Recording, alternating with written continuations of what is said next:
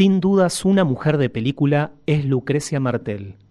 La Ciénaga, La Niña Santa, La Mujer sin Cabeza, anteriormente el corto Rey Muerto, impusieron su mirada lúcida sobre la realidad a partir de relatos sobre costumbres y usos, pero también con ambición de trascender, adaptando, por ejemplo, la épica de Diego de Sama en Sama, basada en la novela homónima de Antonio Di Benedetto.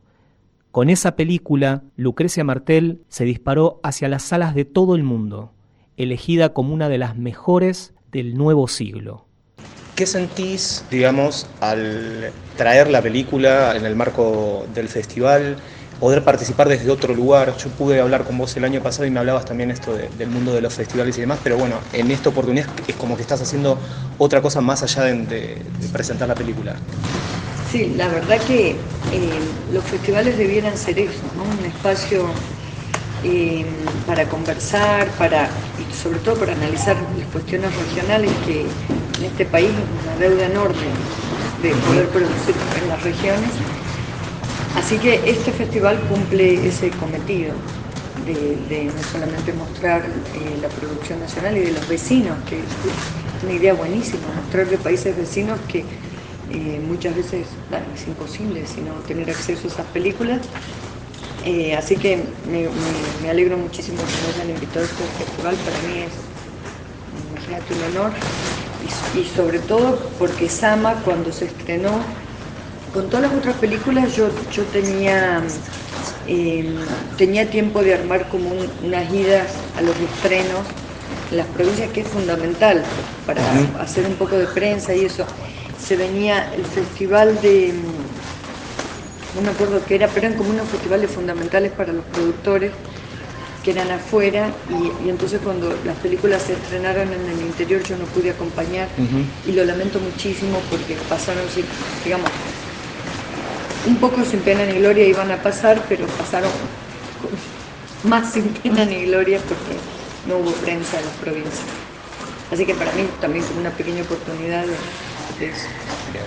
antes hablábamos del, festival pensarlo desde otro lugar. ¿Cómo podemos, digamos, como comunicadores, vos como realizadora, empezar a reeducar, digamos, esa mirada para evitar que pase como vos ayer un poco te reías esto de yo hago cine intelectual. En realidad estoy haciendo otra cosa que no va por estos cánones. ¿Cómo podemos...? Eh?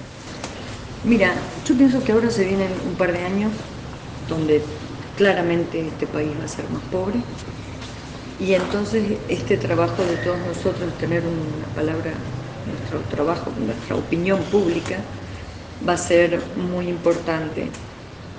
Eh, me parece que, eh, no sé, creo que tenemos que, estar atentos a escapar a los esquemas de pensamiento que hacen que, que no veamos eso y que todos, todos como vamos a estar más pobres, vamos a tener que tomar una decisión que es o nos ponemos a llorar, porque muchos de nosotros estamos en una edad en donde ya es difícil volver para atrás, pero como lo vamos a tener que hacer, va, a ser un momento en donde vamos a tener que pensar y volver a abrazar las cosas que nos gustaban de más jóvenes, porque no va a haber un incentivo económico.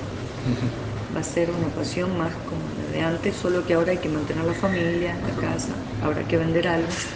Este... Te invito a conocer más mujeres de película en todas las plataformas de Punto Cero. Hay muchas historias para compartir.